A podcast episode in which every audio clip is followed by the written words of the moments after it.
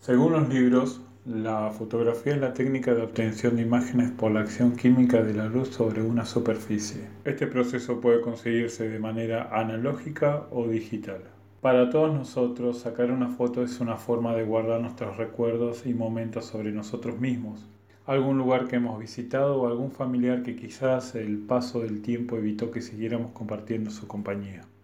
Hay muchas personas que tomaron este hobby como su profesión, su pasión, su manera de ver el mundo de la manera más hermosa o más trágica. Esta es la historia de Kevin Carter y la foto que terminó con su vida.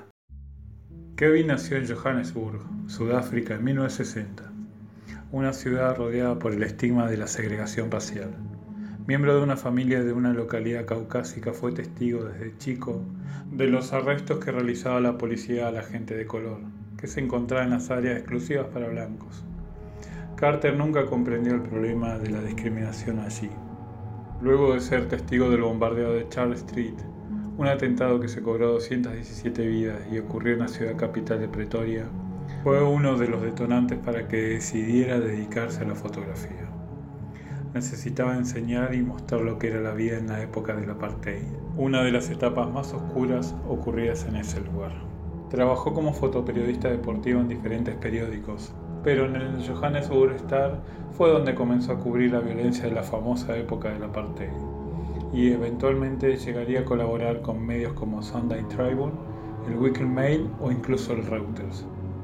Mudar de la fotografía deportiva a la imagen informativa implicaba un compromiso por cubrir temas serios, crudos e incluso terribles, pero que necesitaban salir a la luz. Kevin junto con Joao Silva, Greg Marinovich y Ken Osterbrook hicieron el arduo y riesgoso trabajo de documentar toda esa época. Ellos fueron el Bang Bang Club. Era un trabajo bastante peligroso, la posibilidad de morir en cualquier momento por las balas de los enfrentamientos, o el riesgo de ser apresado o incluso muerto por realizar su trabajo ya era una cuota de adrenalina que ellos no podían dejar de consumir. La hambruna en Sudán. En 1989, luego de que el general y dictador al-Bashir tomara el poder de Sudán, el país sufrió una escasez extrema de alimentos que se prolongó durante años. Al-Bashir se propuso con la misión de imponer una agenda islámica radical y totalitaria. Y esto, sumado a la guerra eventualmente, provocó una hambruna que llamó la atención internacional, pero aún así se actuó con lentitud por parte de los organismos de ayuda humanitaria. Carter y Silva fueron invitados a cubrir la ayuda humanitaria al sur, gracias al colega y miembro de Operation Lifeline Sudán, Robert Hadley. Ellos dos estuvieron alrededor de una semana en Ayod, una de las zonas más afectadas y casi a punto de partir. Kevin se encontró afuera de los campos de ayuda con lo que sería una de las imágenes más desoladoras, pero también más impactantes que presenció en su vida de fotógrafo. Una niña desnutrida que había caído al suelo y a la distancia donde ella se encontraba, un buitre merodeando. Carter eligió un encuadre. Trató de concentrarse. Seguramente temblaba. No sentía más que angustia y desolación. Entendía el panorama y la naturaleza de algunas situaciones. Él ya había visto y vivido mucho en su carrera, pero quizás nada como aquella imagen. Kevin tomó aire, enfocó y disparó.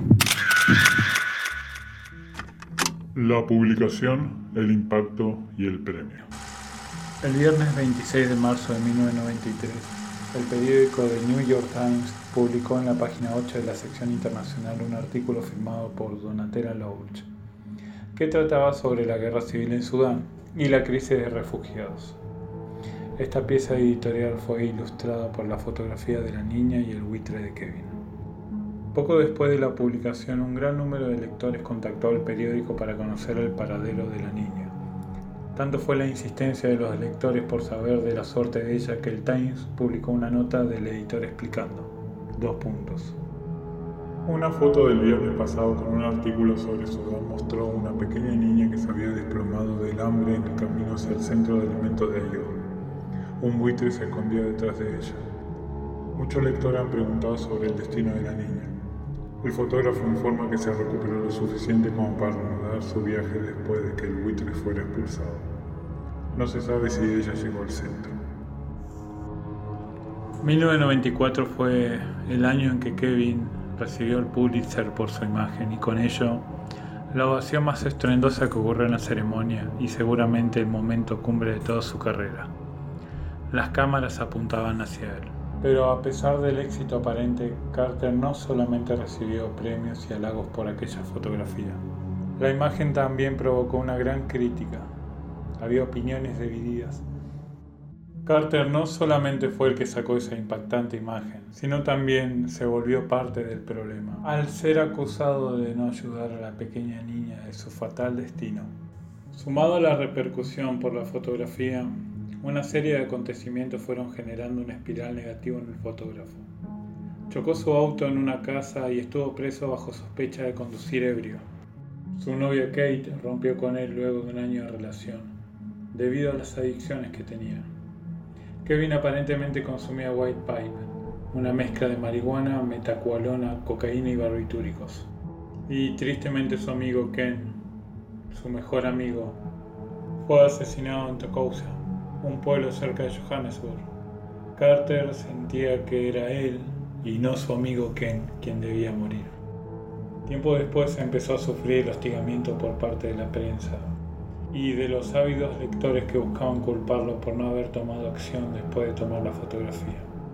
Todo esto hizo que Kevin se replantease su propósito con el oficio. Le asignaron el trabajo de sacar las fotografías al presidente de Francia por ese entonces, en su visita a Sudáfrica, pero la agencia Sigma las rechazó por la baja calidad que presentaban. También había perdido un vuelo a Mozambique para una cobertura asignada por Time y luego extravió en un avión un paquete de películas con las fotografías de una asignación. Y aunque era un fotógrafo que había logrado la fama y el reconocimiento, estaba quebrado económica y emocionalmente.